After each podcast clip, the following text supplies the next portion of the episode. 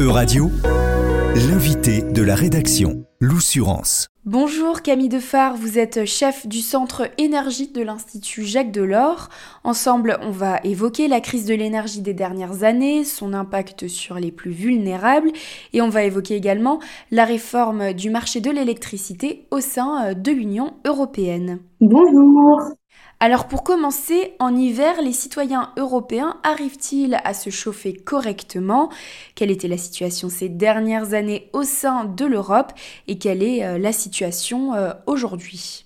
Alors la situation, c'était euh, avant le lancement du pacte vert, c'était 35 millions de personnes qui étaient dans la capacité de se chauffer correctement l'hiver. Donc c'est un des indicateurs de précarité énergétique. Il y en a d'autres, l'incapacité de payer ses factures, par exemple ou euh, la part euh, des dépenses énergétiques dans euh, le budget des ménages. Donc voilà, il y a plein de façons de le mesurer, mais en tout cas, c'est cette mesure-là qui est prise au niveau européen. Et donc, c'était une situation déjà inquiétante, mais cette situation elle été effectivement aggravée par la crise des prix d'énergie de l'année dernière, principalement. Donc, suite à, à la fin de la pandémie, mais aussi au début des tensions entre euh, la Russie et l'Ukraine, et puis de la guerre en Ukraine. On a eu des, des, voilà, des très grosses tensions sur nos approvisionnements en gaz, ce qui a entraîné euh, une panique au sein des États membres qui n'étaient pas sûrs d'avoir assez de gaz euh, pour se chauffer et pour chauffer leur population. Donc le secteur du bâtiment, c'est-à-dire le chauffage, c'est euh, 40% de la consommation de gaz en, Europe. Donc on, parle vraiment de, de, ça quand on parle de, la guerre en, Ukraine. Donc voilà, les, les prix du gaz ont, beaucoup augmenté et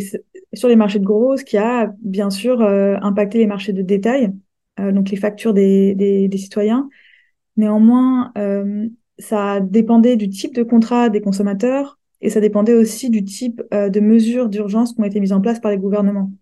Donc, on a vu des mesures extrêmement différentes. Par exemple, en France, on a le bouclier tarifaire. C'était des mesures les plus protectrices en Europe. Euh, nos voisins n'ont pas tous été euh, forcément aussi chanceux.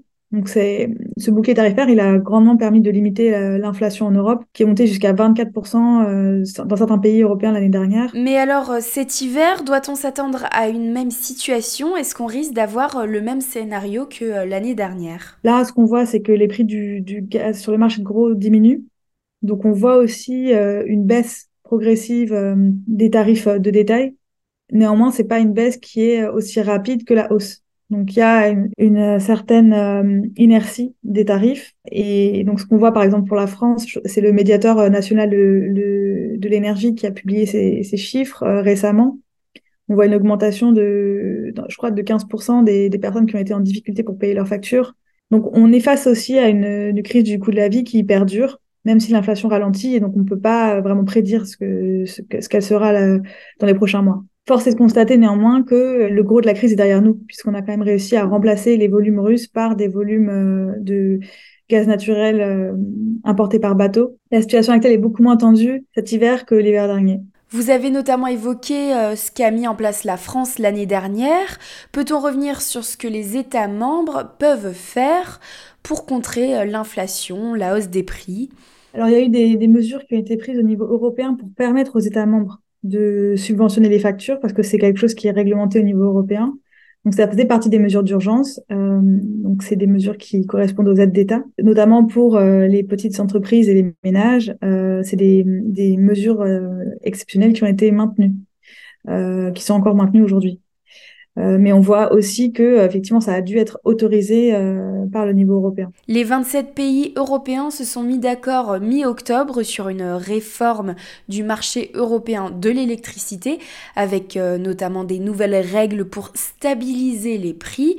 Comment s'insère cette réforme avec voilà ce contexte de euh, crise de l'énergie l'année dernière, puis euh, nécessité de toute façon de faire attention euh, aux plus vulnérables. La réforme actuelle, elle a, été faite en un temps extrêmement court, donc c'est à peine un an. On était en fin de mandat, donc c'est une, réforme qui nécessite des, des, des études d'impact, mais aussi du temps pour négocier parce qu'il y a des intérêts très différents. Et toucher à cette machine, à une machine qui fonctionne pas si mal que ça, ça, ça, c'est nécessaire au vu de, des défis auxquels on fait face, mais ça peut pas se faire euh, en un claquement de doigts et surtout pas dans, dans l'urgence au risque de, de casser un, un, outil qui, qui fonctionne pas si mal pour certains de ces, pour certaines de ses fonctions. si on parle des consommateurs en tant que tels, c'est pas sur les marchés de gros que ça se joue, c'est sur les marchés de détail. Et là, en fait, c'est pas une dimension qui est traitée par la réforme actuelle.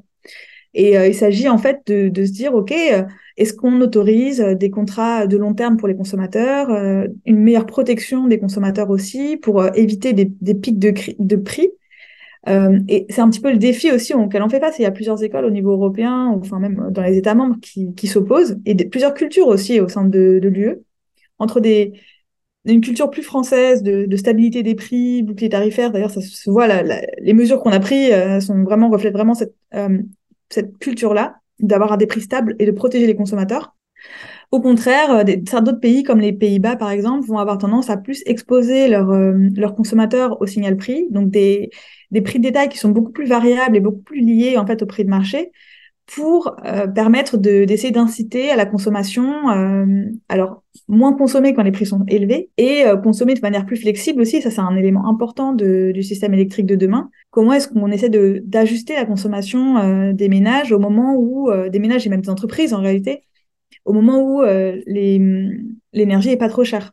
Donc, en réalité, c'est très difficile, à mon sens, de faire euh, ça chez des ménages. Personnellement, euh, j'ai pas envie de passer mon temps à avoir des alertes sur mon téléphone pour me dire que je dois, euh, voilà, éteindre les lumières, etc. Les, les, les consommations qui sont ajustables en réalité en à la maison, il y en a pas tant que ça. C'est la machine à laver, la machine à laver la vaisselle, voilà, à peu près tout en réalité. Et quand on en fait, les, consommations, les plus grosses consommations de, d'énergie dans le logement, 60%, c'est euh, chauffage et eau chaude.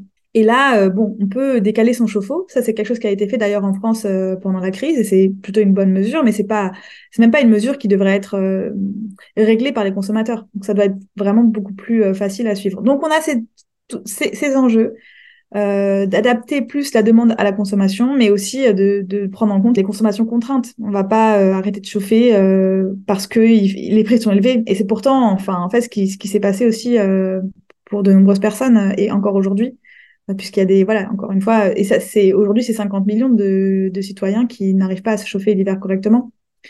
Donc c'est, voilà, c'est délicat de parler de baisse de la consommation quand on sait que de, nombreux, enfin, de nombreuses personnes n'arrivent pas à, à, le faire déjà correctement. Et il y a un enjeu qui est complètement euh, laissé en dehors de ce débat-là, c'est euh, si on, on, parle de consommation des ménages dans le bâtiment, on parle de chauffage, et donc enfin, il faut réfléchir à l'enjeu de rénovation.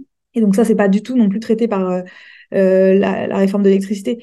Et voilà, il y a, y a, aussi un autre enjeu, c'est qu'aujourd'hui, c'est encore le gaz qui domine euh, dans le chauffage euh, des, des, des, ménages. Et comment est-ce qu'on fait cette transition vers le gaz, vers l'électricité, pardon, alors même que l'électricité devient plus chère aussi? Donc voilà, il y a beaucoup de questions en tout cas, et c'est sûr qu'on ne pouvait pas trancher toutes ces questions en, en, un an avec les, les incertitudes qu'on a aussi par rapport à, au système électrique de, de demain. Selon vous, il faut donc une nouvelle réforme pour prendre en compte tout cela, c'est-à-dire les énergies renouvelables, les consommateurs? sur cet enjeu de précarité énergétique et de prix de l'électricité, il y a beaucoup de politiques qui ne sont pas forcément des politiques qui vont être traitées par le marché de l'électricité.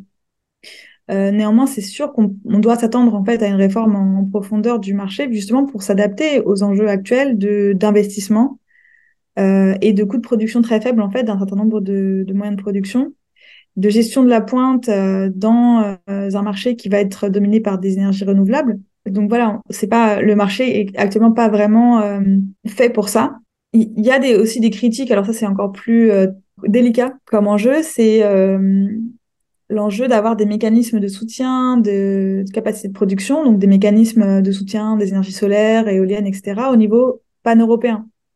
Parce qu'aujourd'hui, en fait, ce que le cadre européen actuel, il, donc on a un marché électrique avec des électrons qui circulent, mais euh, une centrale solaire en France va pas avoir le même mécanisme de soutien que euh, en Bulgarie. Et donc ça pose aussi question en fait sur euh, on, partage ce marché-là, mais on partage pas forcément les coûts d'entretien des infrastructures. et donc il y a des enjeux de solidarité, des enjeux de partage du risque et des bénéfices de ce marché, et un enjeu de plus d'intégration en fait des politiques énergétiques nationales ce qui sont aujourd'hui quand même assez limités. Et quand on voit voilà les choix nationaux en fait impactent euh, nos voisins. Euh, quand l'Allemagne sort du nucléaire ou que la France décide de le relancer, ça va impacter très fortement. euh, le, le, reste de, de, de l'Europe. Merci beaucoup Camille Defar, chef du Centre Énergie de l'Institut Jacques Delors, d'avoir répondu aux questions de Radio Paris. Euradio vous a présenté l'invité de la rédaction. Retrouvez les podcasts de la rédaction dès maintenant sur euradio.fr.